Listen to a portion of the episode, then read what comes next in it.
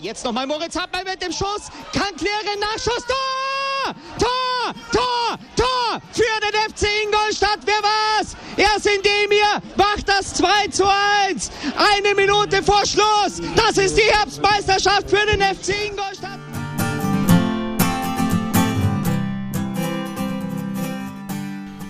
Servus Schanzer, herzlich willkommen zum Schanzer Zeitspiel, dem Podcast rund um den FC Ingolstadt.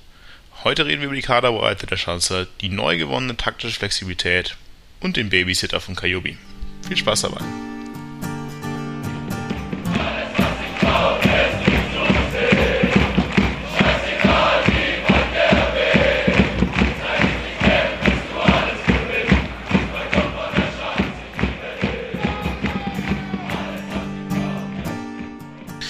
Servus Schanzer, willkommen zum Schanzer Zeitspiel. Der Februar ist vorbei. Eigentlich wollten wir unserer alten Gewohnheit treu bleiben und so lange warten, bis die Schanzer eine Klatsche bekommen, dann aufnehmen mit einem richtigen Rant. Jetzt gab es leider mal wieder eine englische Woche, wir haben es nicht geschafft, schnell genug aufzunehmen. Deswegen nehmen wir jetzt direkt nach dem Nachholspiel gegen Uerdingen auf und können nicht direkt nach dem Dresden-Spiel einsteigen. Aber es soll nicht euer Schaden sein, glaube ich. Wir sind wieder zu dritt heute. Martin ist hier bei mir, der Ben ist hier bei mir. Servus, ihr beiden. Servus. Servus. Und ja, trotz des engen Zeitplans in der dritten Liga haben wir es mal ohne Länderspielpause und ohne Corona-Pause geschafft aufzunehmen. Auch länger her. Aber haben auch schon wieder fünf Spiele. Fast der Februar ist kurz, aber wir haben es trotzdem geschafft, im Februar fünf Spiele zu haben. Und ja, ich glaube, es gab einiges zu besprechen. Die Frage ist nur, mit was wir, was wir anfangen. Hm, ich glaube, Martin, dir ist vor allem irgendwie neben der Personalie doch sehr viel Taktisches aufgefallen, habe ich gehört. Heute wolltest du den Bene mal den Schneid abkaufen und mal so richtig taktisch loslegen. Also freut euch schon mal auf so richtige taktische Deep Dives von Martin. Und äh, wir können eigentlich direkt damit anfangen, oder? Was, was, was war das aber, aber kein, kein Druck, den du mir da machen willst, oder? Also. Gar, gar, gar kein Druck und auch zusätzlich, vielleicht zusätzlich, normalerweise ist die Verteilung ja ganz klar. Der, der Bene macht, macht Taktik, ich mache sinnlosen Rand ohne jegliche Grundlage und der Martin macht irgendwas dazwischen, ein bisschen Fankultur, bla bla, irgendwie sowas, ja. Und heute hat Martin eigentlich schon im Vorgespräch gemeint, boah, ich mache das alles selber weil ich heute schieße ich mich richtig auf einen ein und ich habe ganz viele taktische Sachen gefunden. Heißt, ich denke, der Redeanteil von Martin wird schon eher höher, größer sein. Finde ich gut. Und das würde ich auch gerne direkt mal so einstarten, oder Martin? Erstes Spiel, Haching, auswärts. Personell, taktisch, wie hast du es gesehen? Um die, um die Personalie vielleicht mal zu enthüllen, natürlich geht es um Kajubi. Ähm, um so ein bisschen das taktische Muster der letzten Wochen aus meiner Sicht auch noch so ein bisschen zusammenzufassen, vielleicht. Ähm, ich habe so das Gefühl, dass, dass wir relativ viele verschiedene Spielsysteme ausprobieren und, und versuchen, Kajubi da irgendwie bestmöglich oder alles bestmöglich um Kajubi herumzubauen. Ähm, Haching war ja dann das erste Spiel, in dem Kajubi äh, von Anfang an gespielt hat, korrigiert mich. Ähm, hat ja auch dann direkt getroffen, äh, haben wir das auch erwähnt. Er hat eben zum, zumindest meine Überraschung äh, eine Rolle so, so mehr oder weniger als Zehner bekommen. Ähm, das, das System, das ich gesehen habe, war, war ein 4-1-3-2, zumindest irgendwie mit Ball gedacht, glaube ich. Ähm, das heißt, irgendwie Stendera alleine irgendwie im, Zentrum auf der 6, Kajubi davor und dann gegen den Ball beide mehr oder weniger auf einer Linie oder ein flaches 4-4-2. Ähm, ja, in dem Kajubi dann natürlich auch Defensivaufgaben bekommen hat. Also jetzt asymmetrisch links ausbrechend oder sowas vielleicht noch zwischendrein. Wäre ganz gut, wäre ich gut. Vielleicht mal so eine Grundsatzfrage, weil du ja sagst, irgendwie, wir versuchen irgendwie um Kajubi rum ein System zu bauen. Wo, wo seht ihr denn Kajubi eigentlich? Also wenn man jetzt um einen Spieler herum ein System baut, dann braucht man ja eher, also angenommen, so wäre das, so ist das, keine Ahnung, ist jetzt mal eine These, äh, dann müsste dieser Spieler ja zumindest mal irgendwie ein Fixzentrum sein. Und mein, früher hat er mal Flügel gespielt bei uns oder mal Neuner. Jetzt inzwischen was macht er da? Was soll er da? Also, wie seht ihr ihn eigentlich? Also ich habe ihn immer, ich habe ihn halt immer noch in, in der ähnlichen Rolle vor Augen wie, wie aus seiner ersten Zeit hier. Und das ist halt eher auf dem Flügel. Und so wie es Oral dazu zu interpretieren scheint, ist es halt alles nur nicht auf dem Flügel, sondern irgendwo im Zentrum und möglichst auch irgendwie mit defensiver Verantwortung, was, was ich eigentlich überhaupt nicht verstehe, weil das hat jetzt auch nicht so, so mega gut geklappt, oder da gibt es ja auch, auch bessere, um das irgendwie zu übernehmen. Mit Flügel finde ich mir so ein bisschen klar, früher er Flügel gespielt. Früher war er auch irgendwie sieben Jahre jünger und durchaus auch locker 30 km schneller. Ich bin mir tatsächlich vor dem, was ich jetzt bisher in den Spielen gesehen habe, auch nicht sicher, aber jetzt auf dem Flügel inzwischen so gut aufgehoben wäre wie jetzt früher und ob nicht diese vermeintliche Spielintelligenz das ist, was halt Oral auch sieht. Halt das Spiel zu steuern von hinten raus. Bene, du als ungebrandmarktes Kind, was Kajubi angeht. Wie ungebrandmarktes Kind, ich wurde dafür aus der Gruppe geworfen kurzzeitig. Ja, sorry. Für einen Post äh, zum Tor von Kajubi. dass du wieder da bist. Also, ich war, war da eher leidtragender noch. Nein, Spaß beiseite. Also ich. Die Ingolstädter Clubs waren die Leidtragenden unter Kajubi in der Vergangenheit, aber das ist wieder was anderes.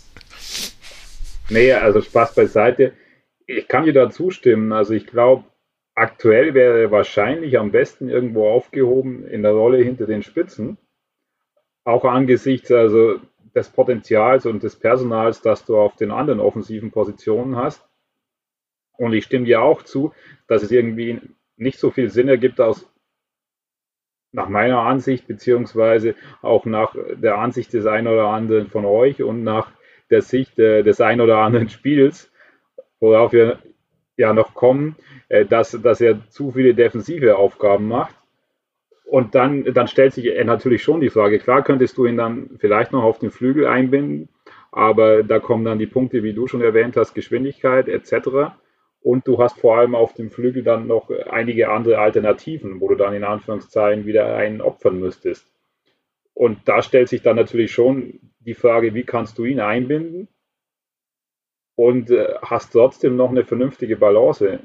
Weil das äh, hat sich ja dann auch vor allem gegen Dresden, wurde das dann zum Bumerang. Also long story short, die Situation ist nicht einfach. Es ist kein Selbstläufer, dass du sagst, hier kommt Kajubi und dann baue ich den da auf diese Position ein und dann läuft da alles. Aber du siehst ihn theoretisch dann als Zehner, hängende Spitze, was so in die Richtung quasi. Also würde ich schon sagen, äh, angesichts dessen, was ich bisher gesehen habe und vor allem, wo er, glaube ich, mit am stärksten ist, wenn er die ein oder andere Freiheit hat. Sehe seh ich ehrlich gesagt auch so, also geht mir sehr ähnlich, aber was ich halt echt vor allem denke, also kann ich mir gut vorstellen, wenn man ihn dann spielen lassen muss. Als, als Zehner hängende Spitze, was auch immer, aber dann mindestens einen wirklich gelernten Sechser dahinter, der halt das ausräumt, was vorne schief geht. Ich meine, das ist ja aktuell so, du hast quasi eben keinen gelernten Sechser, sondern Stendera dahinter. Und aber der auch sehr, sehr viele Spielmacherrollen in, in, der, in dem System übernimmt. Also sehr, als natürlich sehr, sehr tiefer Spielmacher, aber eben schon als, als Spielgestalter. Und wenn, wenn ihr sagt Zehner, ich meine, von, von der reinen Position, wie, wie die Aufstellung ist, wurde ja Kajubi so aufgestellt, nur er hat eigentlich gar nicht diese Rolle übernehmen können, weil was brauchst du auch einen, einen tiefen und einen äh, vorgeschobenen Spielmacher? Also das ist dann ja auch schwierig. Ich, ich sah ihn da dann in, im Spielaufbau eigentlich gar nicht wirklich ähm, in der Lage, irgendwas an dem Spiel zu gestalten, weil der Stendera aus der Tiefe gemacht hat. Und dann ist er für mich offensiv nutzlos und defensiv kommen wir ja vielleicht auch noch drauf, ist er auch nutzlos. Deswegen verstehe ich nicht, warum man denn dann, dann überhaupt unbedingt so, so krass äh, alles um ihn rumbauen muss. Also welche Option du natürlich noch hättest, dass du ihn quasi als zweite hängende Spitze aufstellst, dann stellt sich aber wieder die Frage, dann müsstest du eventuell für Ecker da Jens eine andere Rolle finden. Und den willst du ja auch auf keinen Fall opfern. Und von, so sieht es zumindest aktuell aus, vom Flügelsystem oder beziehungsweise von deinen zwei Flügelpositionen, die du bisher gespielt hast, willst du auch nicht wegkommen. Und also ich stimme dir da komplett zu, das ist angesichts dessen, und da kommen wir sicher im Dresden-Spiel noch drauf, musst du schon überlegen, gegen welchen Gegner willst du wie spielen, weil gerade mit Stendera als alleinigen Sechser, der dann auch noch die komplette Spielgestaltung übernimmt oder einen Großteil, und der eben kein gelernter Sechser in Bezug auf Zweikampfstärke ist, kann es dann schon schnell zu einer Unwucht führen. Ja. Es ist ja, es ist ja auch viele Dinge. Ich meine, wenn du jetzt mal Schendera und Kajubi im Zentrum hast, da fehlt jetzt nicht zum, zum einen die definitive gelernte Spielweise, sondern auch Tempo irgendwie. Also ganz ehrlich, so, so im Umschaltspiel sind die beiden sicherlich nicht das, was den Gegner in Grund und Boden rennt. Und so, wenn wir jetzt von der anderen Denke ausgehen, wie du am Anfang mal gesagt hast, wo sind, auf welcher Position haben wir denn eigentlich sowieso genug Spieler? Dann ist es ja, du sagst schon, okay, wir haben Flügel, haben wir wohl genug. Ob jetzt mit einer Dreierkette oder einer Viererkette, wir haben sicherlich genug Flügel, die beides irgendwie äh, hinbekommen. Sechser haben wir eigentlich ja wohl auch genug inzwischen jetzt auch wieder fit mit Krause, Preisinger, äh, kann auch Schröck irgendwie noch spielen, kann Keller auch spielen, was auch immer. Da kannst du genug Leute hinstellen, die defensiv sicherlich stark genug sind. Kotzke. Aber wahrscheinlich ist diese Zehner, Kotzke, ja, äh, diese Zehnerposition das, was am mit Abstand am dünnsten besetzt ist, oder? Also, wenn du Stendera da siehst, okay, wenn du jetzt irgendwie sagst, naja, ich ziehe einen ja, da kann man inzwischen Jenser auch hinziehen, aber so den richtigen Zehner. Elva und Bilby haben das auch zum Teil schon gespielt, aber die Frage ist halt, ob du Klar, die aber Rolle überhaupt gespielt. brauchst. Das ja. kann jeder.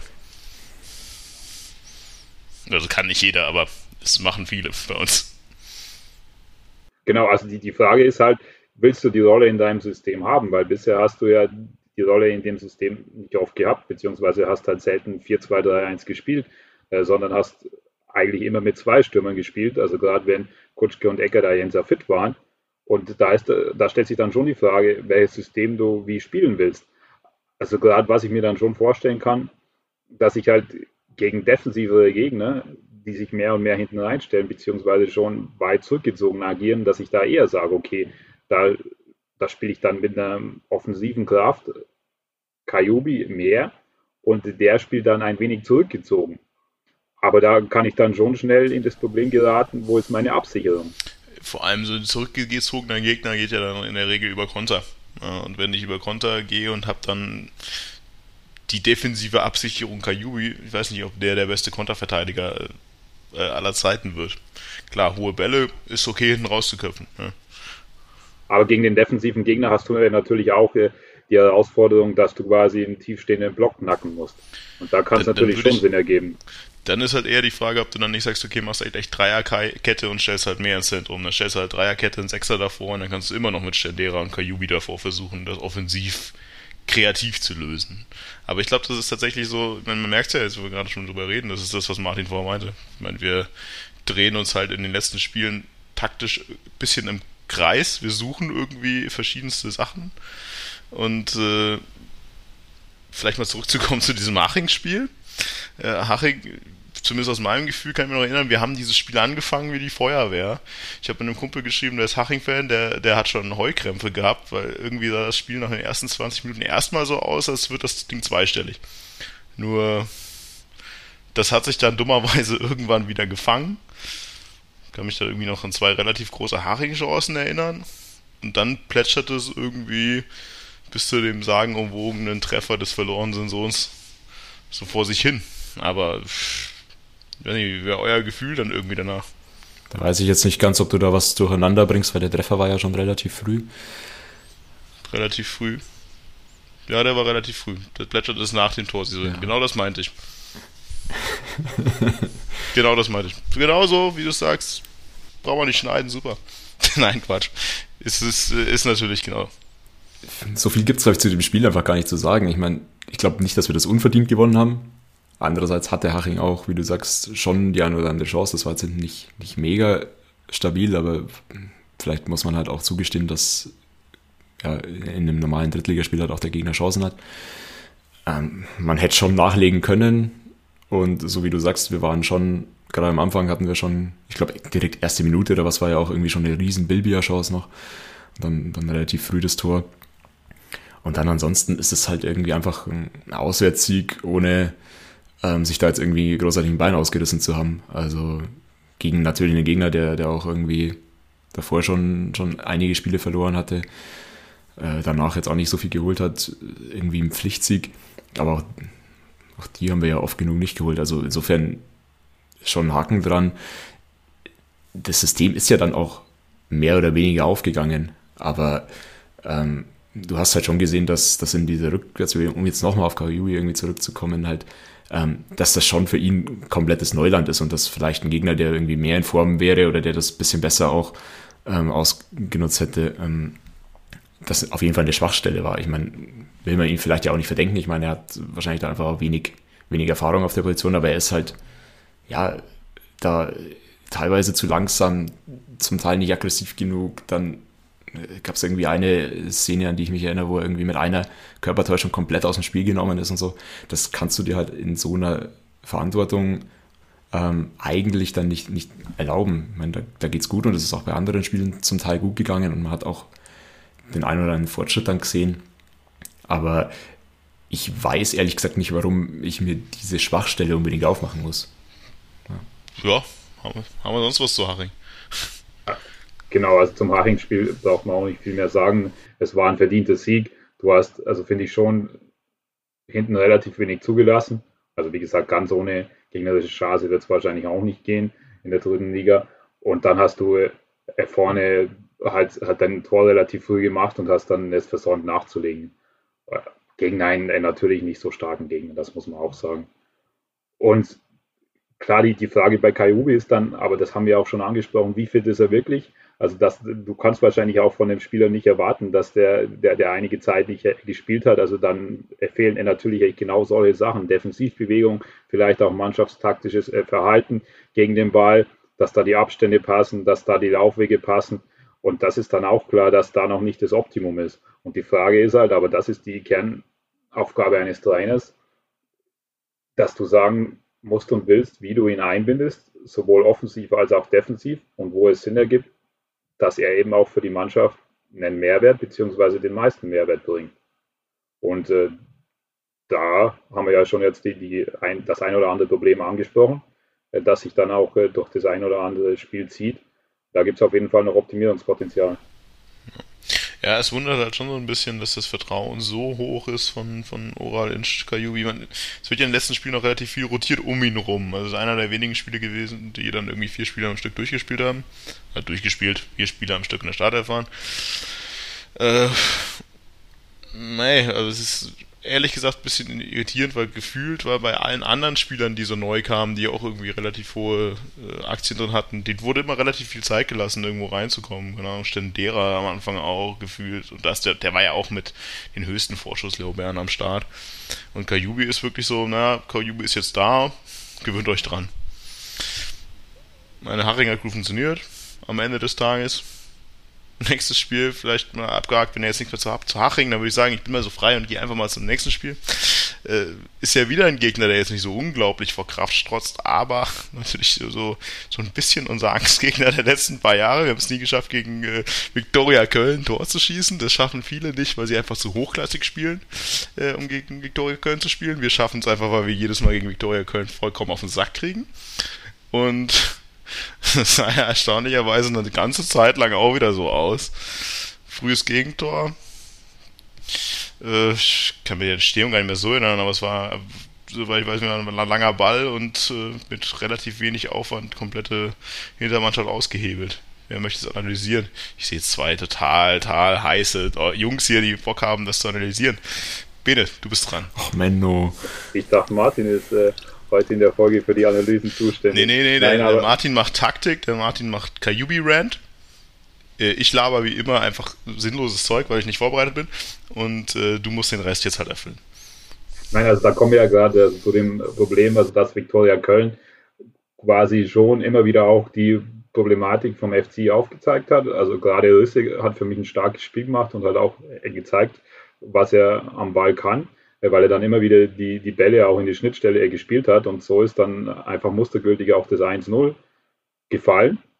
Also ein starker Pass einfach von ihm, sodass der, der Stürmer, der, der sich dann im richtigen Moment gelöst hat, halt dann alleine vor Buntic stand und den dann äh, einfach verwertet hat. Und äh, das, das hast du in dem Spiel noch ein, zweimal gesehen, also teilweise durch lange Pässe, teilweise ähm, durch, durch flache Pässe. Also ich erinnere mich dann noch an eine, eine relativ große Chance, also diese eine Lupfer über Buntic, wo dann eben auch das 2-0 äh, hätte fallen können. Und äh, dann, dann hast du schon das Problem, also dass das Spiel eben deutlich, deutlich anders laufen hätte können. Also da fand ich, äh, hat äh, Viktoria Köln schon immer wieder diese Dinge auch aufgelegt. Und da haben wir ja auch schon ein, zwei Mal drüber gesprochen, so Abstände zum Teil in der Viererkette, aber auch gerade Abstände im Zentrum, da hat der FC auch nicht immer gut ausgesehen. Ja, und dann, wo, wo du eigentlich schon denkst, äh, hier, dass das Spiel gelaufen ist und dass halt wieder einfach nur Viktoria Köln dran ist, äh, mit äh, einem Verein, wo du nichts holst, äh, hat es ja dann doch noch die ein oder andere dramatische Wendung genommen. Hat noch, noch ein bisschen was gegeben, aber wir können ja vielleicht mal vor, weil du sagst, es gab viele Abstände, es war halt auch wieder ein anderes System. Es war jetzt halt dann die magische Dreier, Fünfer, Whatever-Kette. Für mich gibt es ja nur Fünferketten in, in der dritten Liga. Äh, aber Martin, ich würde sagen, das ist dein Startschuss. Ja, ja ich, ich, muss vielleicht so einsteigen, also, äh, dass ich im Stadion war. Ähm, der feine Herr. Ich weiß, dass es ein unglaubliches Privileg ist. Ich, ist ja auch erst mein, mein zweites Mal in dieser Saison jetzt. Es ist ein unglaubliches Privileg, Ingolstadt gegen Viktoria Köln im Stadion gucken zu dürfen. Das ist, das muss ich schon sagen, ja ich beneide dich auch manchmal. Genau, also da hatte ich ein sehr, sehr gutes Händchen auf jeden Fall, äh, mir das Spiel rauszusuchen. Ähm, ich glaube, ich hätte auch, hätte mich auch irgendwie in den Arsch gebissen, wenn ich das nicht äh, wahrgenommen hätte, dann die, die Möglichkeit. Ähm, aber warum ich das sage, äh, ist, weil man dann doch nochmal irgendwie auch ein anderes äh, Erlebnis von, von so einem Spiel hat. Ähm, und was ich, was ich interessant fand, also du hast schon gesagt, ja, äh, Dreier respektive Fünferkette. Ähm, hatten wir, glaube ich, ja auch die ganze Saison über noch nicht. Ähm, und das, das Lustige, was ich dann fand, irgendwie hinter mir saßen äh, Hawkins und, und Butler, beide nicht im Kader. Und auch die waren irgendwie so nach so zwei Minuten oder so irgendwie relativ überrascht davon, dass wir, dass wir in Fünferkette spielen. Also das heißt, es, entweder passen die beiden jetzt im Training nicht unglaublich auf, oder es hat sich wirklich jetzt nicht so wirklich äh, angebahnt. Ähm, und ähm, ja, also das hat dann ja auf nach 45 Minuten haben wir ja dann noch umgestellt. Aber also die, die Idee dahinter erschließt sich mir jetzt nicht, nicht zu 100 Prozent, äh, was, was quasi der Auslöser war. Ich habe nur irgendwie auch mitbekommen, dass äh, Röhl irgendwie, weiß ich nicht, eine Stunde vor Spiel oder so aus dem Kader gestrichen werden musste, weil, weil ein Klassenkameraden einen positiven Corona-Test hatte. Ähm, ob das dann irgendwie nochmal das System so durcheinander wirft, dass du dann irgendwie äh, komplett irgendwie die, die Abwehr Kette und das komplette System umstellst, glaube ich jetzt nicht. Also keine Ahnung. Aber ja, ähm, Fünferkette dann mit Beister, der dann irgendwie aus dem Nichts wieder auftaucht, irgendwie äh, auf einer komplett fremden Position spielt, zur Halbzeit ausgewechselt wird und äh, wieder irgendwo in der Versenkung verschwindet. Ja, vor allem Sehr als Linksverteidiger, das ist ja auch ja, doppelt lustig. Ist ja nicht mehr auf seiner Seite. ja. Linker Flügelläufer. Ich meine, also ich finde grundsätzlich das System 5-3-2 interessant. Ist auch in der Bundesliga irgendwie so, so bei manchen Mannschaften irgendwie gerade im Trend, habe ich das Gefühl. Ich glaube, äh, Hoffenheim spielt das. Äh, weiß gar nicht, wer noch. Äh, Bremen, Union, glaube ich. Ja, okay, aber Hoffenheim hat halt auch einen Babu so, und Ottavio außen. Frankfurt spielt mit Genau, also das, darauf wollte ich auch raus. Es, es, es sind halt jetzt Beister und Heindloth sind jetzt beide keine Flügelverteidiger. Und ich meine, die, die Sachen, die die Bena vorher angesprochen hat, mit äh, Abstände und äh, dann Probleme mit, mit den Bällen hinter die Kette und so. Du hast da schon gesehen, dass es halt jetzt nicht unbedingt das System geschuldet ist, sondern einfach der eingespielt hat. Also die Dreierkette, da war Abstimmung sehr schwierig. Ja, und, und auch halt äh, einfach die, die Offensivbemühungen dann von, gerade von Beister, ja, wirkten jetzt nicht irgendwie über Monate hinweg einstudiert. So, ähm, das siehst du halt dann auch bei dem Tor, das ist halt dann auch ein überragender Ball, äh, der da gespielt wird, plus dann irgendwie, ich glaube, Keller und Schröck wahrscheinlich, äh, die da nicht abgestimmt sind und dann das machen. Und auch da kein richtiger Sechser davor. Yep. Zumacht da auch keiner in dem Moment. Also das geht ja alles einmal quer durchs Zentrum. Aber ich würde da schon eigentlich grundsätzlich sagen, dass es halt kein unbedingt schlechter Start war und immer wieder auch ganz ordentliche Umschaltsituationen und so dabei waren. Aber klar, wenn du dann halt 1 zur Halbzeit hinten bist in dem Heimspiel gegen Viktoria Köln, dann hilft dir halt auch eine Fünferkette irgendwie nicht mehr viele. Das heißt, zwangsläufig musstest du dann irgendwie umstellen. Ähm, erst hat dann irgendwie Pausen, glaube ich, Linksverteidiger noch gespielt. Ich glaube, ja. Also Elver kam dann rein und war zumindest relativ belebendes Element, das habe ich mir noch aufgeschrieben. Im Grunde muss man mal sagen, vielleicht um auch mal das positiv einzuwirken, also wir haben uns ja schon länger und öfter und breiter mal darüber echauffiert, dass wir irgendwie ein System haben und es gibt kein zweites, zumindest man sieht kein zweites. Also von dem her ist es jetzt deutlich variabler. Also auch einfach, ich meine, ich finde das ja tendenziell auch gut, dass du sagen kannst, naja, ich spiele auch mal mit einer, mit einer Dreierkette gegen einen offensiven, äh, gegen einen, gegen einen schwachen Gegner, also mehr oder weniger schwachen Gegner und kann da, habt ihr die Möglichkeit, um was, was umzustellen. Und was man ja auch sieht, wir haben es ja auch dann zumindest in der Halbzeit geschafft, wieder das System umzuwechseln, wenn wir erstmal gesehen haben, es funktioniert nicht so gut. Heißt, das funktioniert jetzt alles jetzt nicht so unglaublich geil mit den neuen Systemen, aber ich würde es jetzt Thomas Oral nicht vorwerfen, dass wir endlich mal so ein bisschen Varianz da reinbringen in den Laden, weil schaden kann das auf Dauer nichts. Vor allem, wenn du am Ende irgendwie aussteigen willst. Also schaden kann es prinzipiell nie, dass du verschiedene Systeme hast. Aber ich bin bei euch. Also ich habe mich schon gewundert oder ich frage mich dann schon, was waren die Gedanken, dass du es eben gegen Viktoria Köln spielst? Also ich hätte es dann eher wahrscheinlich erwartet gegen Dresden oder gegen halt einen stärkeren Gegner wo du vielleicht auswärts sagst, du, du willst erstmal das Zentrum verdichten, um dann zu schauen, dass du eben gegebenenfalls konntest. Und also klar, Öl hast du dann in diesem Spiel nicht zur Verfügung gehabt, aber ich hätte wahrscheinlich am ersten auch gedacht, dass dann irgendwie so ein Öl oder vielleicht auch ein Bilbia auf dem Flügel spielt. Beziehungsweise die, also, also die Seite entlang. Ja, bei, bei Elba ist dann schon wieder die Frage, quasi ist er defensiv stark genug. Oder deckt er. Es beißt er defensiv stark. Ja. Das ist ja auch so ein bisschen die andere, in die andere Richtung die Frage. Also, das ist ja wieder diese Diskussion Dreier- oder Fünferkette. Wenn ich jetzt sage, warum spiele ich zu Hause gegen Viktoria Köln so, kann ich ja genauso gut argumentieren, naja, das, äh, das beißt dann Heino das hat offensiver auslegen als eine Fünferkette und du dann halt die Möglichkeit hast, mehr offensiv äh, anzubieten. Theoretisch, als wenn du sagst, naja, ich spiele mit den beiden defensiven Außenverteidigern mit Lionel, Heiko, Peter und auf der anderen Seite Heinlot. Es kann ja genauso gut auch offensiv ausgelegt werden. Wurde jetzt nicht so unglaublich gut, aber theoretisch kann ich den Impuls schon mitnehmen.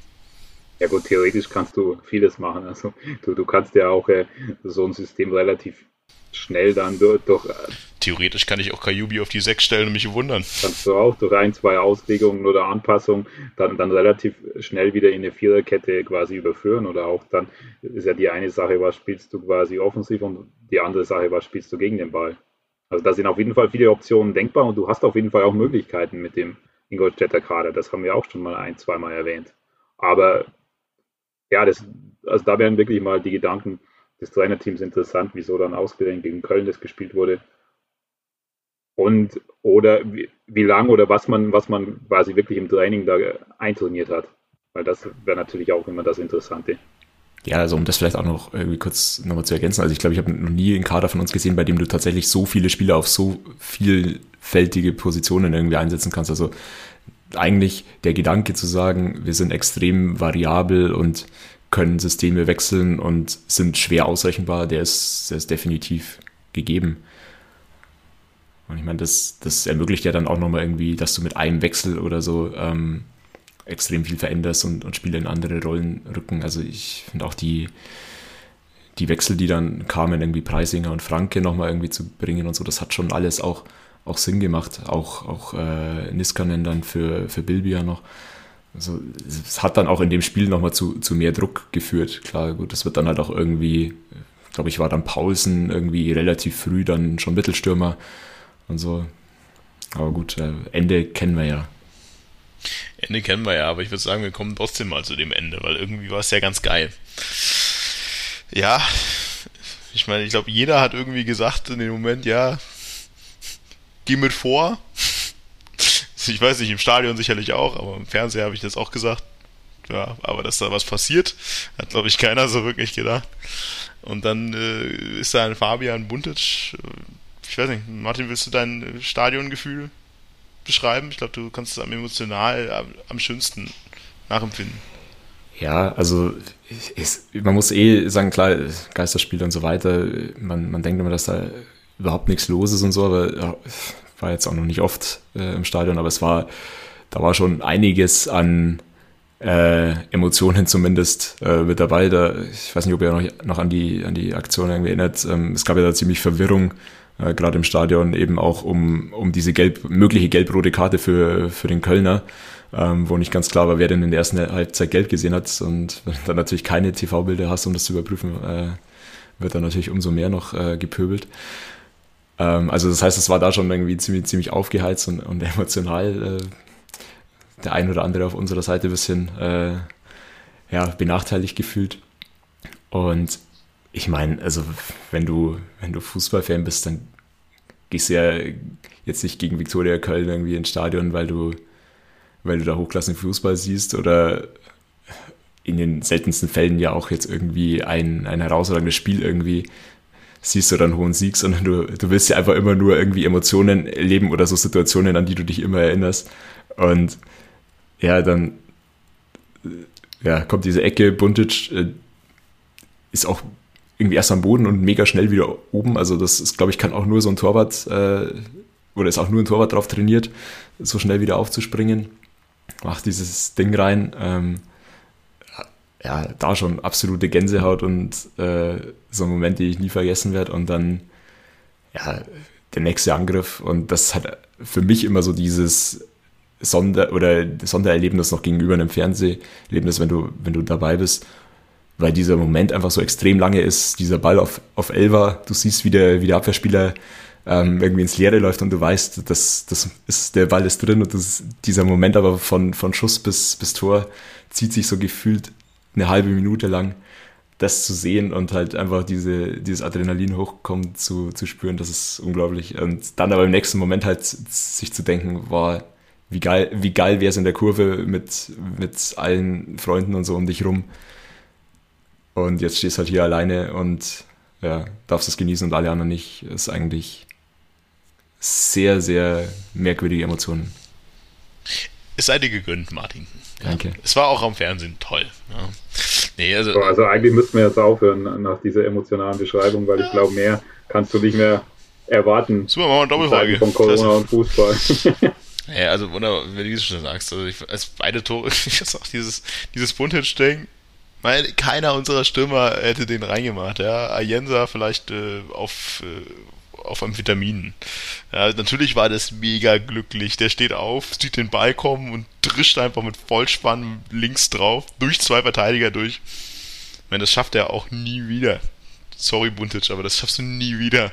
Ja, aber geil war es trotzdem. Ist ja relativ egal, warum. Ja, und dann das nächste Ding, Elber, also das ist halt auch, es ist in so einer Situation, da nimmt, pflückt der Elber den Ball halt auch runter, legt ihn sich nochmal schön nach links, lässt den Verteidiger ans Leere rennen und legt ihn am Torwart vorbei. Aber. Als wäre es das Normalste, genau, als wäre es das absolut Normalste auf der Welt. Ja, vor allem in der, in der Adrenalinrausch von dem Tor davor. Pflückt er den, legt ihn rüber, schiebt ihn rein. Weißt du, wenn die immer so schießen würden, dann wären wir mit 20 Punkten Abstand Erster. Ja, und dann was, deswegen finde ich das so faszinierend einfach auch, was dann so Stimmern in so Situationen halt vorgehen muss. Oder eben nicht vorgeht, was wahrscheinlich in dem Moment dann halt ist. Da geht halt nichts vor. Nimmt ihn an, legt ihn rüber, schiebt ihn rein. Sau geil einfach. Auf das Tor. Mega gut.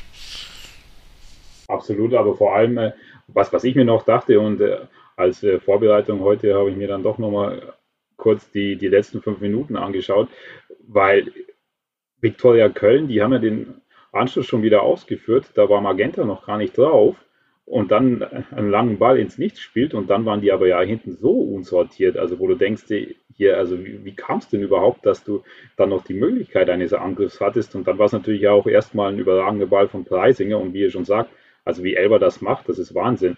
Also und da siehst du halt, was der eigentlich für ein Potenzial hat. Also was der eigentlich noch viel öfter ausschöpfen müsste, meiner Meinung nach. Und also das, das siehst du ja auch dann später noch äh, in seiner Torvorlage. Da hast du auch wieder gesehen, was der eigentlich für ein Potenzial hat, wie er den Ball mitnehmen kann. Äh, also und dann auf relativ engen Raum sich halt quasi Vorteile verschaffen kann. Und das ist dann natürlich auch einfach überragend gemacht, also dieses Tor. Ja, bräuchte in manchen Situationen einfach ein bisschen kühleren Kopf. Das ist immer so leicht gesagt, aber das ist halt so oft bei dem, wie es, wie du das sagst, ich meine, du spielst wahrscheinlich auf die Vorlage auf, auf Butler dann raus, oder? Das ist, ich meine, das Könnte ist ja sein. auch, Eventuell, aber das ist dann wirklich so überlegt, so Auge, so ruhig und wenn das so ruhig läuft, ist das halt mega geil. Das ist halt schon. Ja, aber mein Gott, ich predige es ja seit, seit Ewigkeiten. Bester Mann. Äh, ja, kommen wir jetzt von den Emotionen runter. Gehen wir jetzt von den, diesem emotionalen Hoch zum Spiel gegen, gegen Lautern. Wobei das ja auch okay war am Ende. Mhm. Wobei, wobei das ja erst 14 Tage später auch ist. Also es ist ja dann das Spielauswahl gegen Ferl dazwischen. Jetzt, wo du es sagst. Ja. Und dann äh, Spiel gegen Lautern, Hinspiel äh, war das etwas unrühmliche Spiel von, von Michael Henke, oder? Ich meine mich dunkel an irgendwas zu erinnern. Äh, schöne Grüße, Jeff. Um, ja, Lautern-Spiel. Ich weiß nicht, für mich sind Lautern-Spiele was ganz Besonderes. Ich glaube, nichts interessiert mich weniger. Äh, wie geht's euch bei so Spielen Ingolstadt gegen Lautern? Also ich muss da eher eigentlich immer noch an letzter Spieltag vor dem Aufstieg in die Bundesliga denken. Also insofern kann ich gar nicht verstehen, dass dich da gar nichts interessiert bei den Spielen gegen Lautern. Ja, das ist so ein typisches Ding an dieses letzte Spiel auswärts, da wo schon aufgestiegen sind in die Bundesliga. Da war dann auch jeder. Ja, das ist so ein typisches. Das ist für mich so, ja, Boah, keine Ahnung, erinnere ich mich gar nicht mehr dran, muss ich sagen. ich weiß nur, da war die ganze Mannschaft einfach schon, da ist von weitem gesehen, dass sie komplett auf Restalkohol lief, das weiß ich noch. Und dann trotzdem war es am Ende 1-1 oder so. Ja, unabhängig davon, Spiel gegen, Spiel gegen Lautern wieder ein bisschen andere, andere Ausstellung. Wir sind wieder weg von der ominösen Fünferkette, sind wieder hin zur Viererkette ohne Sechser. Ja, nein, hat ja geklappt. Also, also eine Viererkette hat normalerweise nie einen Sechser, aber. Gut, Bene, dann äh, räum doch mal auf. Wie war das Spiel? Hast du es gesehen? Ja, äh, knapper Sieg verdient, 1-0, äh, Elva starke Vorlage gemacht, Butler nach 40 Sekunden sein Tor erzielt, Haken dran, drei Punkte mitgenommen. Ich glaube, du hast fast alle spannenden Szenen dieses Spiels zusammengefasst. Ähm, nee, Quatsch, also es war doch, äh, wenn ich mich erinnere, war das doch so ein Spiel mit schon ein paar ganz guten Torchancen zwischendrin, oder? Aber das war auch, auch hier, äh, bei dem du nach zwei Minuten schon führen kannst, wenn Kayubi doch Stürmer wäre und auf diesen kurzen Pfosten vielleicht einfach einschiebt. Ja, das war ja nach, nach einer Ecke und da kommt er schon sehr, sehr frei. Da kommt er schon zum Schuss. Sehr frei und, an dem Ball. Ja, also wie du sagst, also da kommen noch äh, ein, zwei andere Chancen, also dann auch später, wo du dir denkst, äh, wow, also das kann doch nicht sein, also die müssen doch drin sein. Und aber auch auf beiden Seiten. Also da auch der war doch Buntic-Fehler auch relativ am Anfang, wo er einfach äh, glücklich, den, also glückselig den Ball dem Gegner in den Fuß spielt, aus dem dann nichts wird. Mm, also ich, ich habe gar nicht mehr so viel im Kopf von dem Spiel. Irgendwie fand ich es irgendwie jetzt nicht so unglaublich äh, aufregend. Aber da waren schon, wenn man sich das vor allem nachher mal nochmal Revue passieren lässt, doch einiges los. Ja gut, es ist halt, äh, was man schon dazu sagen muss, Kutschke ist da kurzfristig ausgefallen.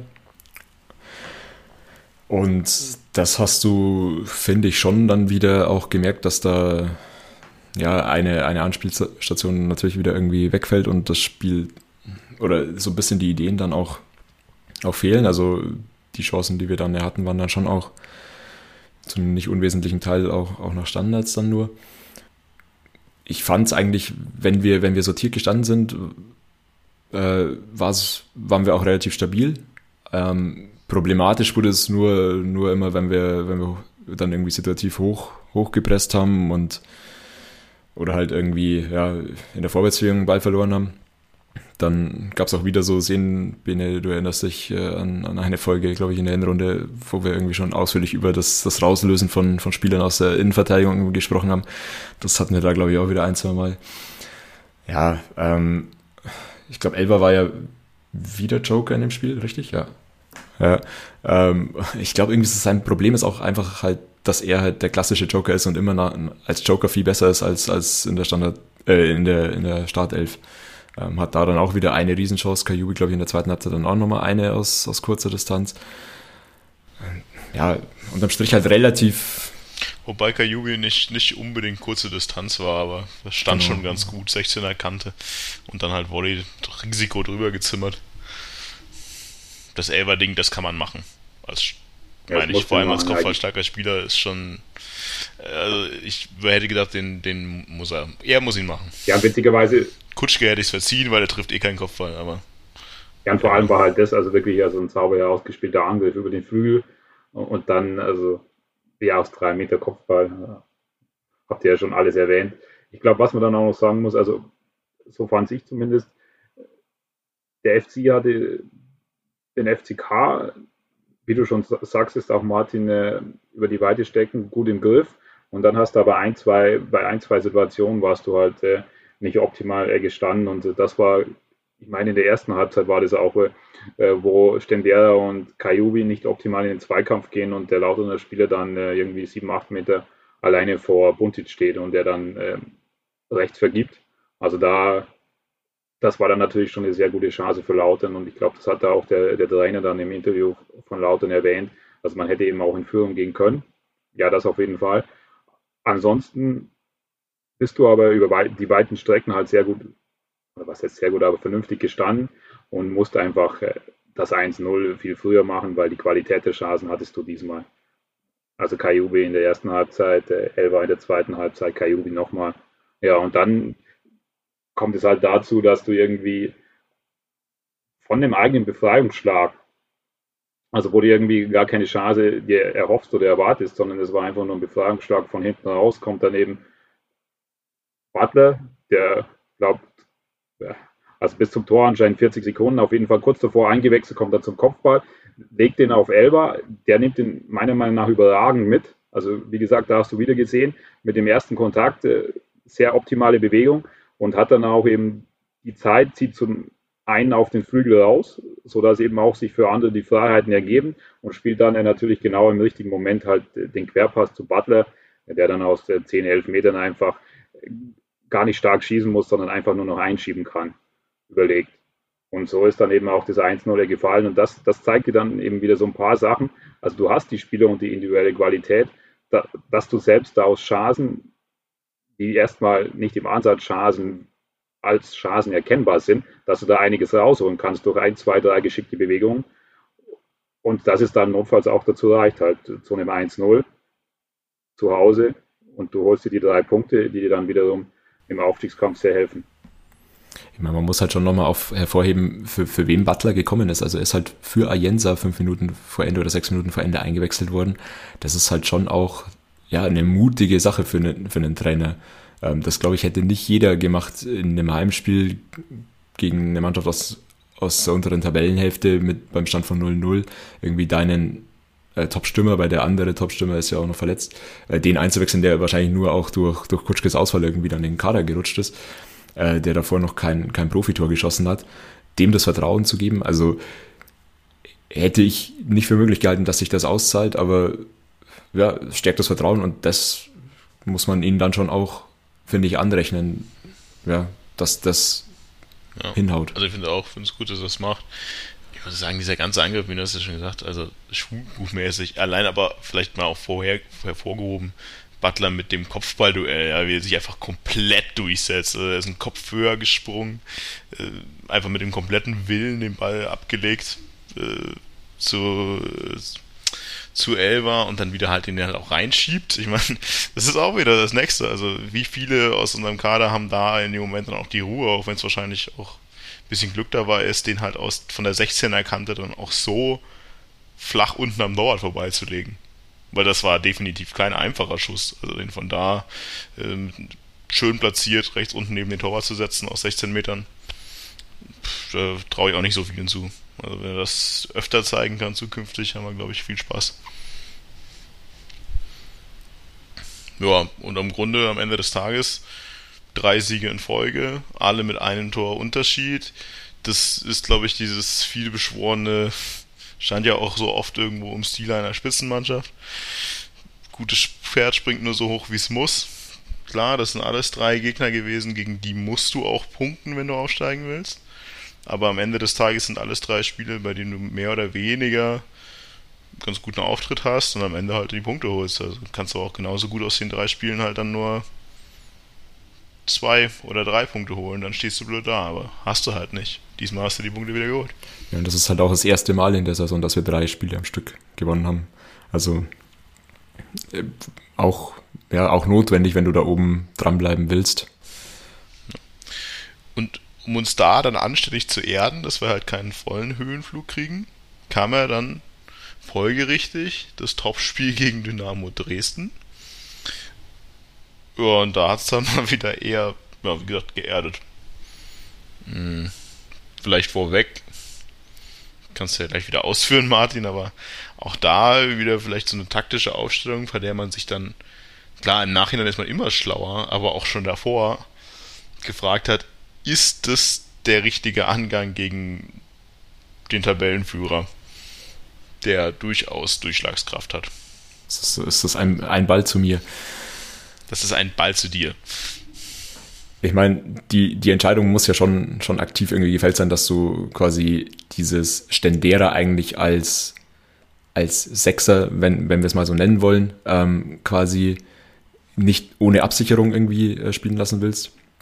Ähm, ich meine, das war ja schon offensichtlich, dass das ein Thema sein kann, aber er hat sich ja offensichtlich aktiv irgendwie dafür entschieden, ähm, das so beizubehalten. Ich meine, in dem Spiel war dann Gauss zum ersten Mal nach Verletzung wieder dabei und ja, ich, ich würde es irgendwie als 4-3-3 eigentlich sehen, was wir da gespielt haben. Das heißt, eigentlich rein auf dem Papier stärkst du das Zentrum ja schon, indem du einen neben Kajubi und äh, Stendera noch einen Gauss äh, da reinstellst.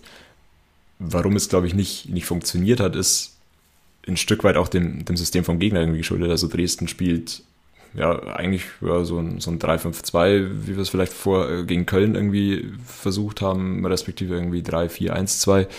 Und das auch schon halt einfach eingespielt seit, seit November oder so durch. Ähm, und in dem System ist es halt schon so, dass entweder dann die, die, die beiden Außenstürmer gut mit nach hinten arbeiten müssen oder wenn du, wenn das nicht der Fall ist, eben halt auch äh, sehr schnell ein Gauss oder Kajubi irgendwie ja, nach außen arbeiten müssen und dann das Zentrum wieder halt ziemlich frei ist. Und das, glaube ich, wenn man es wenn irgendwie runterbrechen will, was, was vielleicht taktisch zumindest irgendwie das Problem war in dem Spiel, ist, dass halt einfach Dresden gerade auch auf, den, auf diesen Außenpositionen, die wir vorher angesprochen haben, mit Heinrud und, und Beister, irgendwie nicht so ideal vielleicht besetzt waren in, in dieser Fünferkette, da halt einfach äh, ja, dominiert hat. Also diese, dieser Königsdorfer, der irgendwie diese rechte Position da gespielt hat, hat halt ein überragendes Spiel abgerissen. Ähm, und zwar nicht nur eben, weil er, weil er stumpf irgendwie die Linie lang marschiert ist, sondern weil er auch dann immer nach innen gezogen ist. Ähm, und das macht halt dann zum Teil auch einen Unterschied. Ich will nicht sagen, dass das der einzige Grund ist, aber so, so habe ich mir zumindest hergeleitet. Jetzt rein auf, rein auf Systemsicht. Äh, ich meine, das, da hast du eigentlich schon sehr viel erwähnt, da braucht man eigentlich nicht mehr viel dazu sagen. Also man hat halt gesehen, dass äh, das System vom FCI hat überhaupt nicht äh, auf das System von Dynamo gepasst. Also man hatte dann nie den richtigen Zugriff oder sehr, sehr selten, sagen wir so. Und dann, äh, also wie Martin das schon erwähnt hat, konnte Dynamo halt relativ einfach den Ball in den eigenen Reihen halten, dann über die Außen und dann äh, mit, ein, zwei Pässen nach innen sich dann immer wieder relativ große Räume im Zentrum erarbeiten. Und äh, das, das ist dann halt, äh, ja, das, das führt dann halt folgerichtig einfach gegen eine Spitzenmannschaft oder vielleicht auch aktuell die Spitzenmannschaft der dritten Liga einfach zu sehr großen Problemen. Also wenn du immer wieder über den Flügel dich durchkombinieren kannst und dann nach innen ziehen kannst, beziehungsweise innen die Räume erarbeiten kannst und äh, die gegnerische Mannschaft, also in diesem Fall der FCI, nie den Zugriff hat, dann, dann ist auch klar, dass auch mal die ein oder andere gefährliche Situation rauskommt. Und das siehst du dann vor dem 1-0, das äh, siehst du dann aber insbesondere vor dem 2-0. Also da, da reicht dann letzten Endes ein Doppelpass aus, dass sich äh, der, der, Spieler von Dresden so einen Raum erarbeitet, wo er einfach 10, 15, 20 Meter marschieren kann bis zum 16 und dann abschließen kann. Äh, wo, dann, wo, wo dann auch äh, überhaupt kein Zugriff mehr da ist, um den überhaupt noch äh, zu bremsen bzw. zu verteidigen. Im Grunde war es halt irgendwie so Vorstile einer Spitzenmannschaft äh, niedrig, also einfach so die Spiele gewonnen, die du auch einfach nicht gewinnen kannst. Das war im anderen Grunde mal Spieler einer Spitzenmannschaft. Halt komplett das Spiel dominiert und äh, mit einer gnadenlosen Effizienz den Gegner auf das Genick gebrochen und Fehler bestraft. Und das, äh, das ist was, was wir relativ selten machen, tatsächlich irgendwie gefühlt. Aber das hat Dresden doch mit Bravour äh, verstanden in diesem Spiel. Ja, also ich glaube, man muss schon auch dazu sagen, dass wir jetzt da nicht von Anfang an irgendwie an die Wand gespielt wurden, sondern mir haben die ersten 25 Minuten eigentlich ganz gut gefallen. Du hast halt dann gemerkt, dass Dresden auch ein bisschen hochschaltet. Ähm, und die haben halt auch, also ich will gar nicht das, das 4 zu 0 irgendwie kleinreden, da bin ich der, ihr kennt mich gut genug, ich bin der Letzte, der das irgendwie, irgendwie macht. Aber ähm, sie haben natürlich dann auch, vom, vom Spielverlauf ist das Dresden natürlich auch, auch ideal. Also du kriegst den, den Elfer zum, zum Dosenöffner zum 1-0. Äh, da kann man auch drüber reden, ob, ob man da den Elfer irgendwie verursachen muss. Äh, irgendwie bist du in der Situation mit sieben Mann hinterm Ball und wirst dann irgendwie mit einem einfachen Doppelpass so ausgespielt, dass, dass nur noch ein Foul bleibt. Ähm, legst dann das, das 2-0 vor der Pause nach und direkt nach der Pause fällt irgendwie das 3-0 dann auch äh, natürlich noch, wie es an so einem Tag dann auch nicht besser sein könnte, irgendwie durch halt noch ein Eigentor. Also das ist jetzt nicht so, dass Dresden da ja noch, noch weitaus viel mehr Chancen gehabt hat. Ähm, will nicht sagen, dass der Sieg sicherlich äh, verdient war und so, aber es ist halt dann auch in dem Spiel schon sehr viel auch gegen uns noch gelaufen. Das ist so, was ich mir nämlich auch denke. Also wie ich vorher gesagt habe, Dresden hat es halt einfach gnadenlos effektiv gemacht. Die haben es einfach sehr gut gemacht. Ja. Sie haben einfach das ausgenutzt, was wir ihnen geboten haben. Und das halt ganz gut. Und die haben einfach sehr gut gespielt. Braucht man auch gar nicht den Teppich kehren. Aber andererseits denke ich mir auch, klar, kriegst 4-0 auf den Sack von Dresden. Vollkommen verdient, kriegst du auf den Sack. Aber ich fand es halt auch am Ende des Tages doch stark überdramatisiert alles. Also ich habe gefühlt wieder alles drumherum, kriegt Heulkrämpfe und oh mein Gott, äh, alles ist unglaublich, unglaublich schlimm. Ja, klar, hast du 4-0 gegen Dresden verloren, aber es ist halt, irgendwo muss man die Kirche mal wieder im Dorf lassen.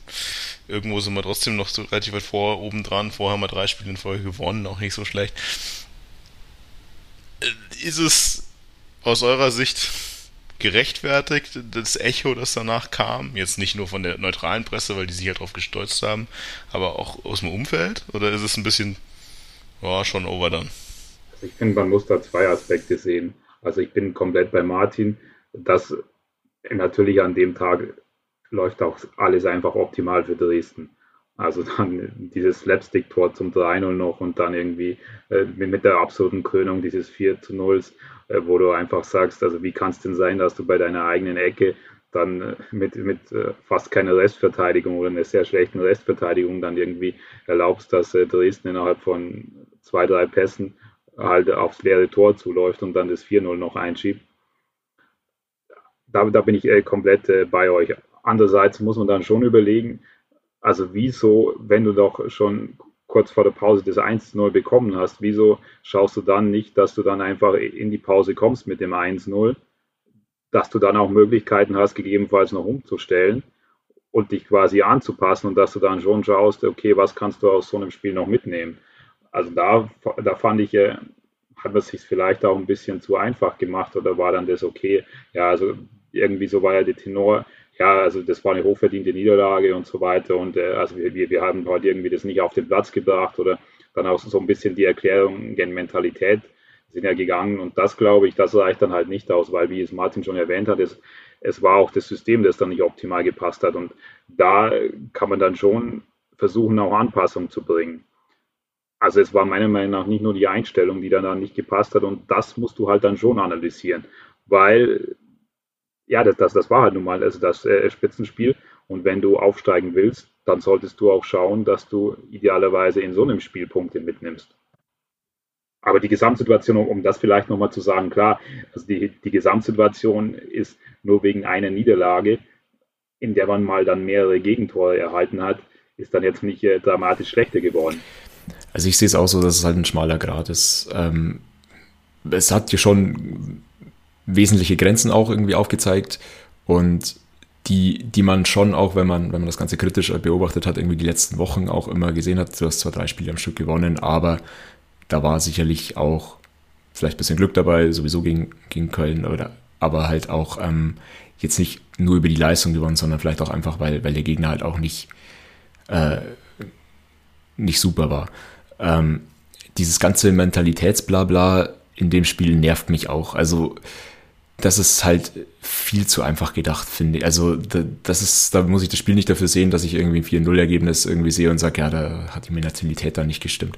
Also ich meine, wir haben ja das Spiel gemeinsam über Skype angeschaut und in dem ganzen Spiel bringt mich halt nur einfach das 2-0 mega auf die Palme.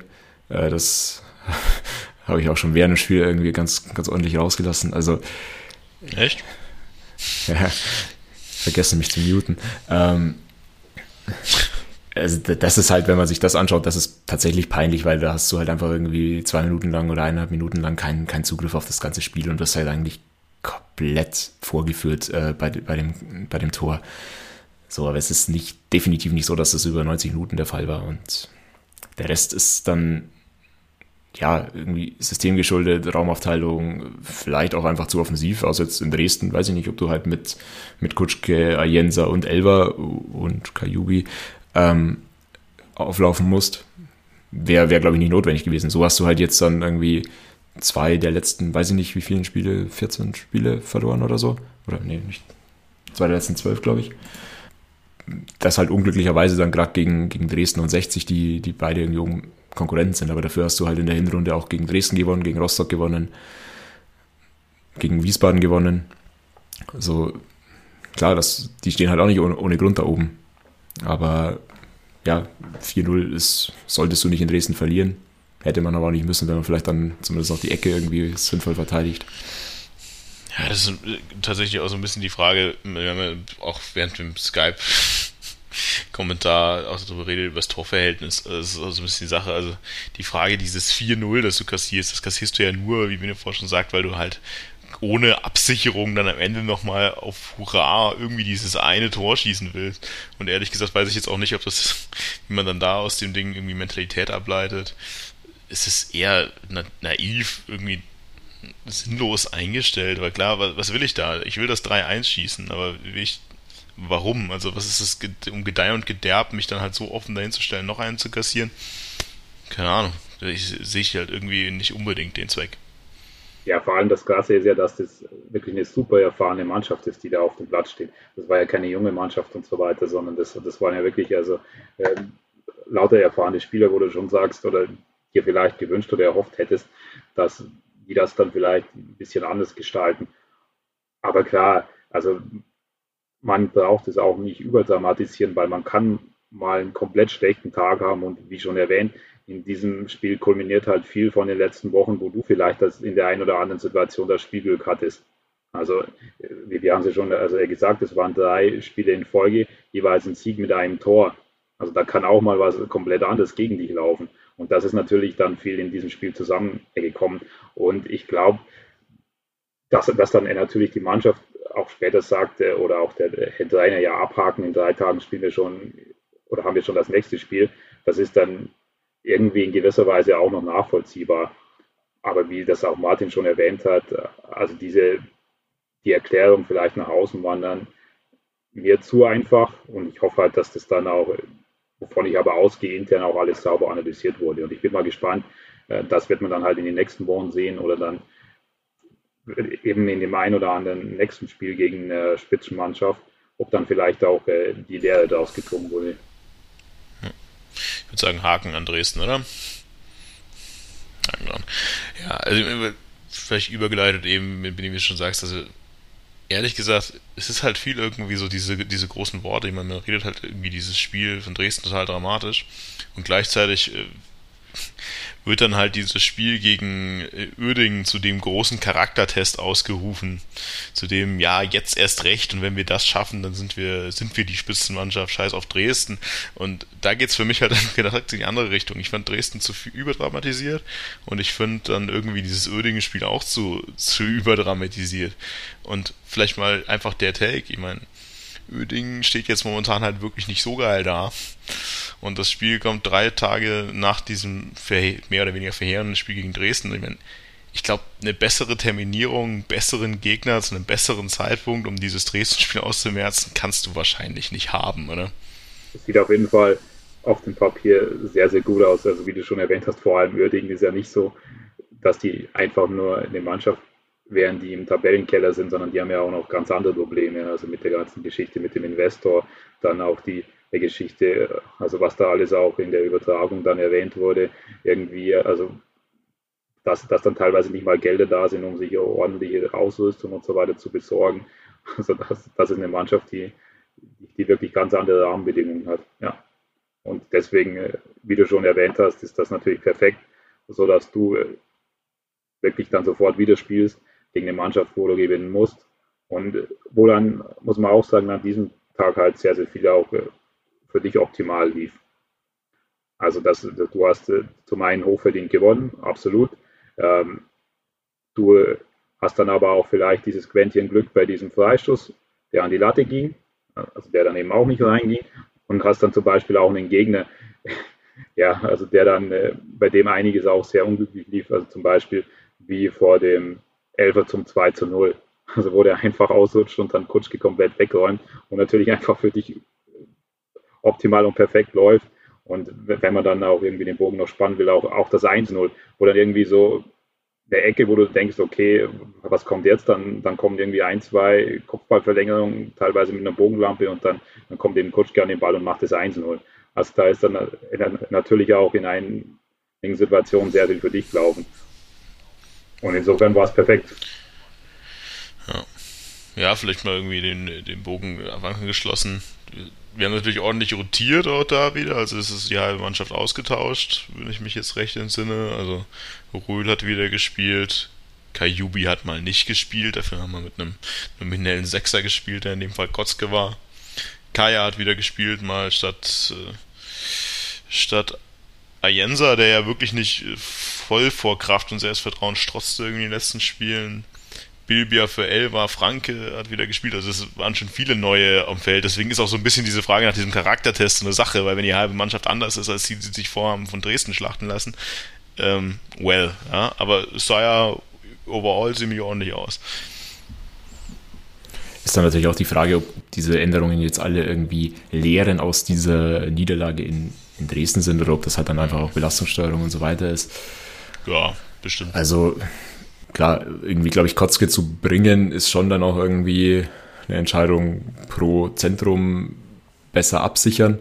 Ähm, und also die, der Gedanke gefällt mir halt ziemlich gut eigentlich, weil ich, ich fand Stendera, man, wir sind uns eigentlich sicherlich nicht fehlerfrei und so weiter, aber halt auch in den, in den letzten Spielen da.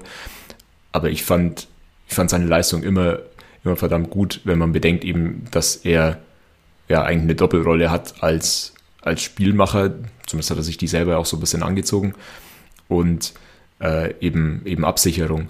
Und der Gedanke, der gestern dann gefruchtet hat, ihn ein bisschen mehr, mehr offensive Freiheiten zu geben, weil er eine Absicherung hat mit Kotzke, dadurch auch ja, weiter vorgeschoben, dadurch einfach näher am, am gegnerischen Tor und gefährlicher.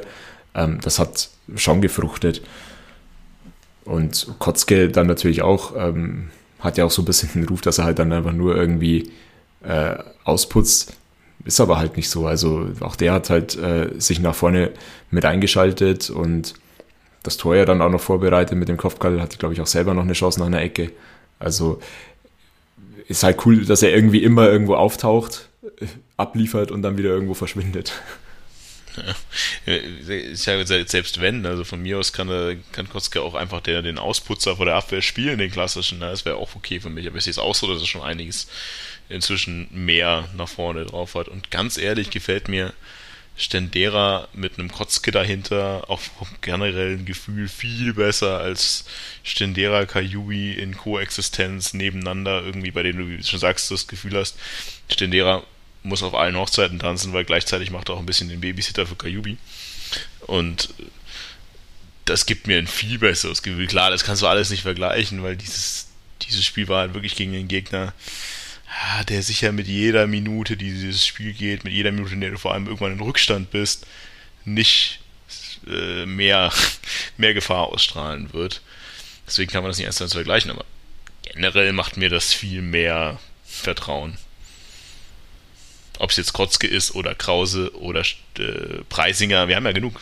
Ja, vor allem wird es halt jetzt äh, spannend zu sehen sein, was dann wirklich im nächsten Spiel passiert.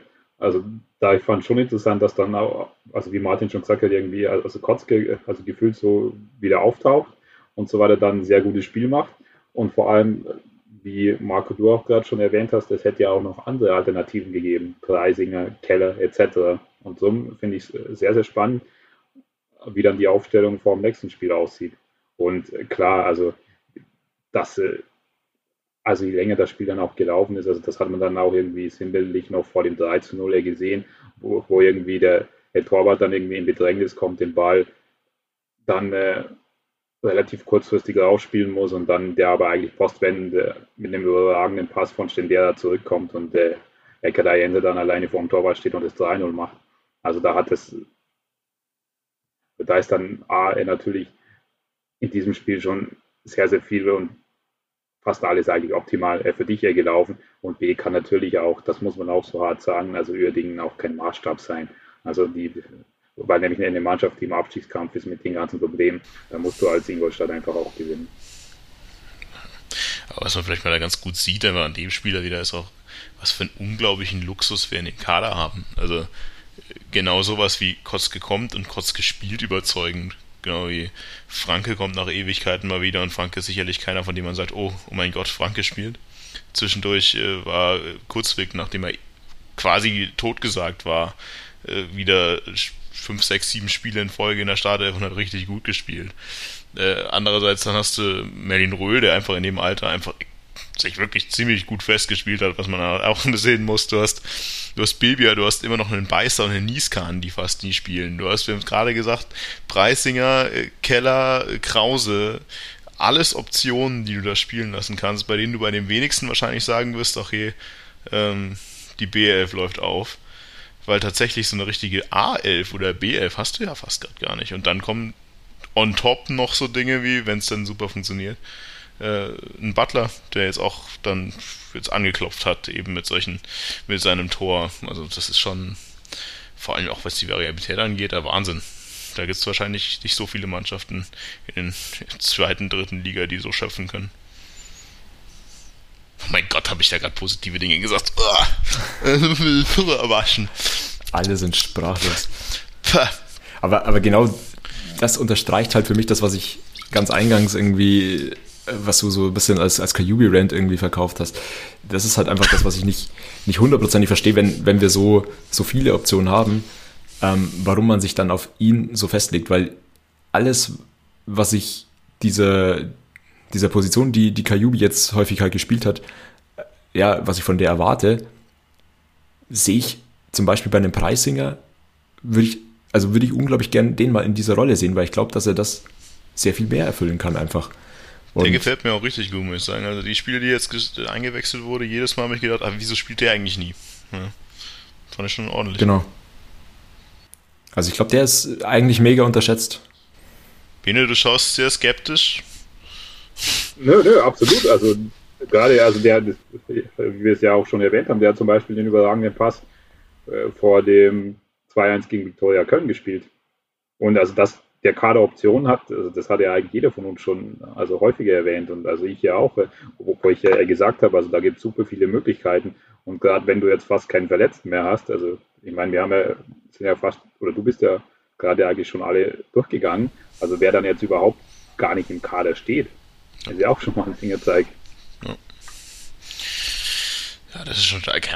Jetzt Spiel gegen, gegen Oerding, das, das war gut, ja, das Spiel war gut äh, kann man, glaube ich, nichts anderes sagen. Aber es war jetzt auch nicht äh, himmelhoch sind, Wahnsinn, oh mein Gott, äh, der FC Ingolstadt schießt die alle ab. Das war gegen den Gegner, der wirklich im Rücken zur Wand steht, äh, ordentlich äh, zu Ende gespielt. Ja, du hattest bei Uerdingen halt auch äh, irgendwie, weiß ich nicht, ich habe dir da auch so nach einer Viertelstunde irgendwie das Gefühl gehabt, was, was haben die denn eigentlich hier vor?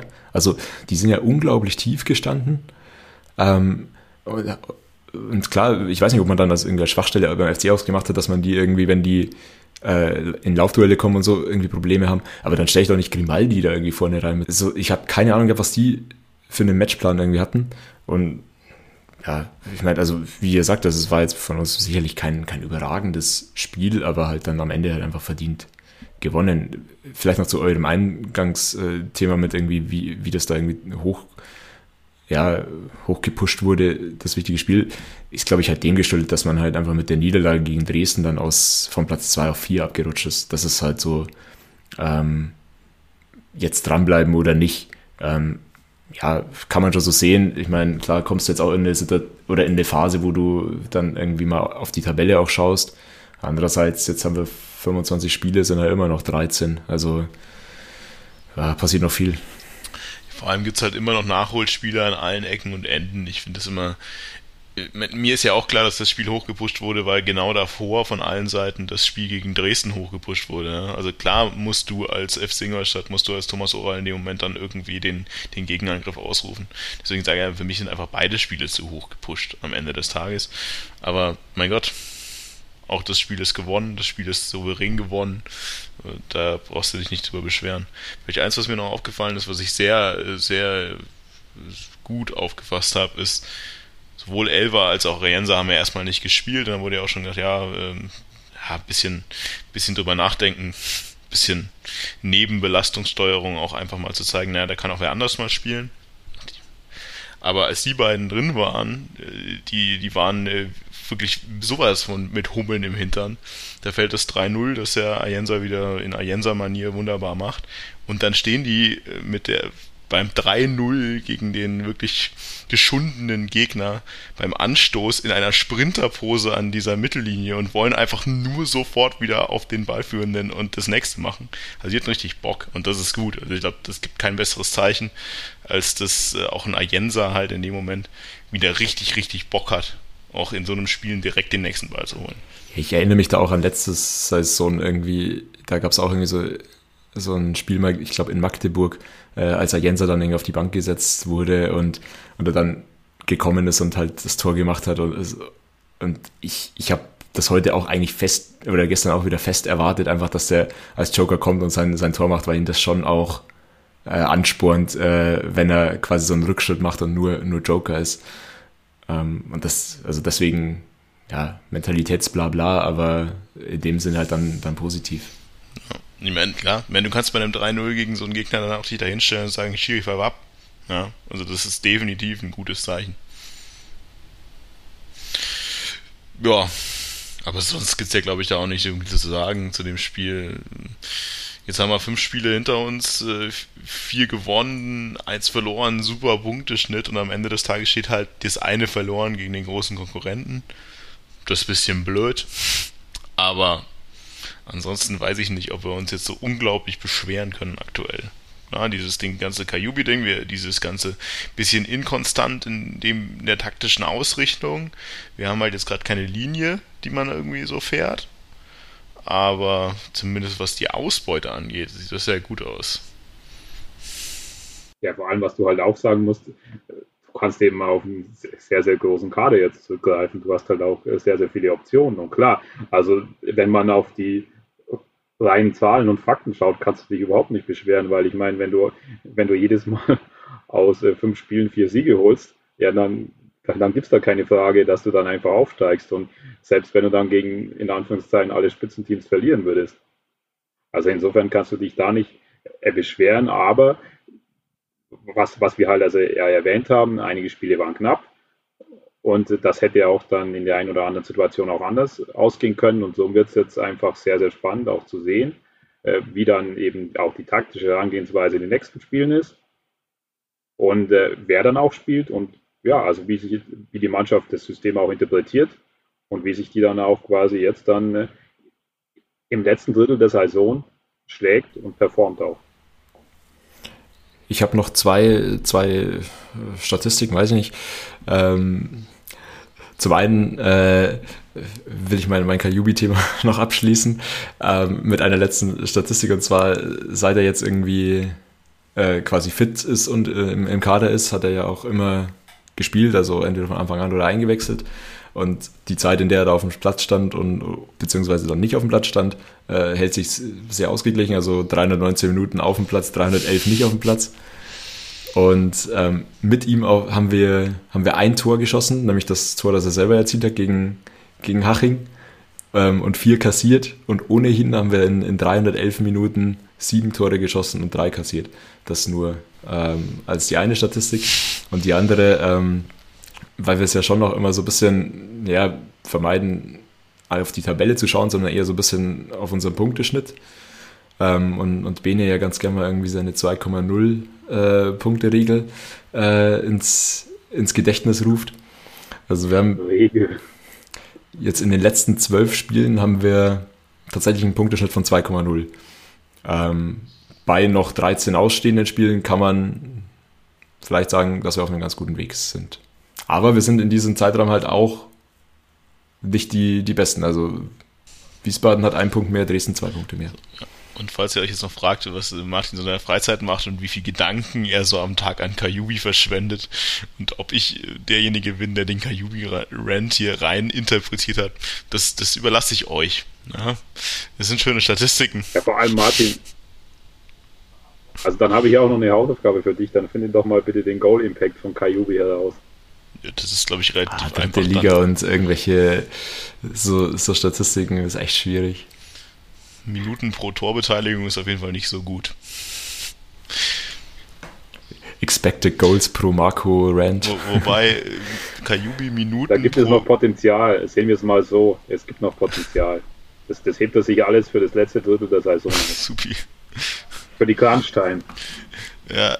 Ich meine, was man halt echt nicht verstehen muss, ist, ist halt die Bewertung vom Kicker von Kajubi. Also, wenn wir, wenn wir jetzt schon dabei sind, sorry, aber also es, er wird an, er muss doch an seiner Offensivleistung gemessen werden. Und wenn er dann in, ähm, was hat er jetzt, sieben Einsätze, ähm, ein, ein Tor fällt mit ihm auf den Platz, wie kann man denn dann ja, einen Notenschritt von 2,75 haben? Also, das ist für mich völlig unverständlich. Gegen, gegen Dresden ist er aus meiner Sicht an drei Toren mehr oder weniger mit beteiligt. Ähm, kriegt, kriegt einen Vierer, während andere irgendwie da 5,5 und 5 und was nicht was. Also, ich weiß nicht, ob die irgendwie einen Fanclub aufmachen beim Kicker. Also Magenta-Kommentatoren lieben ihn auch auf jeden Fall. Das äh, kann man auch festhalten. Ja, mein Gott, diese Kickernoten, die waren schon immer scheiße. Eigentlich ist es schon ein Zeichen, dass äh, wenn die ihn konstant gut bewerten, dass man weiß, er ist konstant schlecht. Ähm, ja, mein Gott. Also Kicker, also, aber nur falls ihr euch gewartet, ist kein Kayubi-Rant von, von Martin, es ist kein Kayubi-Rant. Gar nicht, er grinst auch nicht. Über beide Ohren gerade. Ich würde sagen, wir wagen noch einen kurzen Blick in die Zukunft, weil es ist jetzt tatsächlich wieder so, sehe ich gerade in den nächsten, also in den nächsten, beginnt mit dem nächsten Montag, innerhalb von 13 Tagen vier Spiele. Äh, das, wir haben erstmal Montagsspiel am äh, am nächsten Spieltag gegen Türkgücü München und dann zwischendurch das Nachholspiel gegen Ferl unter der Woche. Heißt, äh, da wird sicherlich wieder einiges rotiert und wir können, glaube ich, echt froh sein über den breiten Kader und auch über den breiten Einsatz dieses Kaders. Und ich meine, ich sage immer sehr viel Negatives über Thomas Oral, aber ich finde, dass wir so breit schöpfen aus dem Kader mit Ab Ausnahme von Kajubi ist tatsächlich wirklich mal ein guter Ansatz. Da könnte man auch ganz anders fahren. Ja, vor allem spielst du auch noch äh, in Wien, Wiesbaden. Und das ist ja, also dann, weil wir ja gerade davon gesprochen haben, also quasi hier Spitzenspiel, Charakter hier oder Charakter dort. Also das wird dann halt interessant zu sehen sein. Auswärts äh, in Wien, wie gehst du das an? Das ist ein Hexenkessel. Also eben mit Die Brita. Ja, auch das. Wie, wie bist du wieder im Stadion oder Ähnlicher wie? Hexenkessel wie im Relegationsspiel. Fahr doch nicht in dieses Blechhütte. Ja, ich muss auch sagen, also dadurch, äh, durch die ganzen Geisterspiele geht auch irgendwie Markus äh, eigene Rubrik mit die schönsten Schleichwege der dritten Liga oder so ab. Oder die Überlandfahrten. Ja, wenn es Schleichwege wären, Mann. ja, und die beste Stadionwurst und sowas, das geht schon alles echt ab. Ja, Marco, ich wäre schon ziemlich gern mit dir nach Lotte gefahren. Ja, ich, ich, muss auch sagen, ich meine, auswärts Lotte für Oerdingen, also ich meine, fand ja Düsseldorf für Oerdingen schon schrecklich, aber Lotte für Oerdingen, ähm, weiß nicht. Vor allem, dass die ja selber eine äh, Anreise von zwei Stunden haben, ist halt auch geil.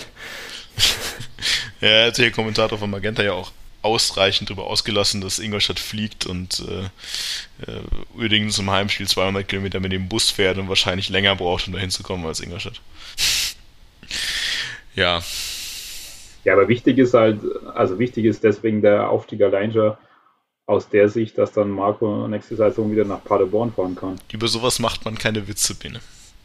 Weißt, allein deswegen hoffe ich schon, dass Corona einfach uns ein bisschen erhalten bleibt, damit ich ja nicht nach Paderborn muss. Naja, in diesem Sinne würde ich sagen, wunderschöner Abschluss, äh, noch ein bisschen kleiner Downer. Äh, ja, es kommen langsam, langsam aber sicher so wegweisende Wochen. Langsam aber sicher kommt, es werden Nachholspiele nachgeholt, ja. Und dann wird die Tabelle irgendwann mal glatt gezogen und dann sehen wir, ob wir uns wirklich Sorgen machen müssen über solche Spiele gegen Dresden und jetzt dann gegen wen oder ob das wir im Stile einer Spitzenmannschaft zu Ende spielen. Von dem her hören wir uns wahrscheinlich wieder so in 4, 5, 27 Spielen.